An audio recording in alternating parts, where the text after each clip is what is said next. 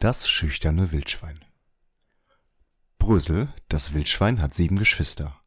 Rumpel, Zottel, Turbo, Purzel, Flummi, Gauner und Rixi.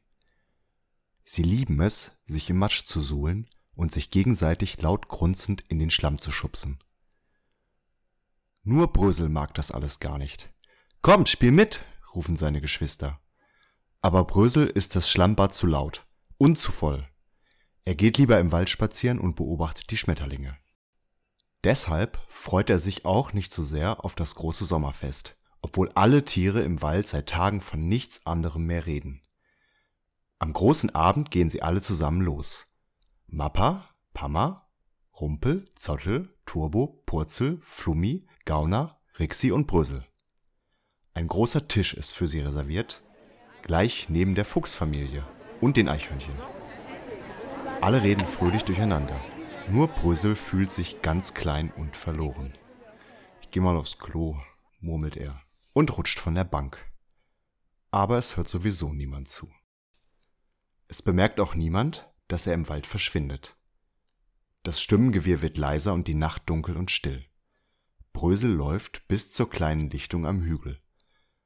Dort legt er sich ins Gras und schaut zu den Sternen. Es sind so viele, sein Kopf wird langsam wieder klar. Ganz still ist die Nacht hier. Noch stiller als sonst, als ob die Welt den Atem anhält. Und da ist noch etwas. Ein Schatten, der durch die Nacht schleicht. Brösel hält die Luft an. Der Schatten schleicht lautlos über den Hügel. Und jetzt im Mondlicht erkennt er eine riesige Katze. Einen Moment lang steht sie ganz still und lauscht in die Nacht. Dann zuckt ihr Ohr. Sie duckt sich und ist wie der Blitz im Gebüsch verschwunden. Brösel hält immer noch die Luft an. Da hört er Stimmen in der Nacht. Brösel, bist du hier? Das sind seine Geschwister. Und da krachen sie auch schon durchs Unterholz. Wir haben dich gesucht. Auf einmal warst du verschwunden. Was machst du denn hier? Sie reden so schnell auf ihn ein, dass Brösel ganz schwindelig ist. Da kommen zum Glück auch Mappa und Pamma. Ist alles in Ordnung, Rüsselkind? fragt Mappa, und endlich kann Brüssel von der Riesenkatze erzählen. Alle hören ganz still zu.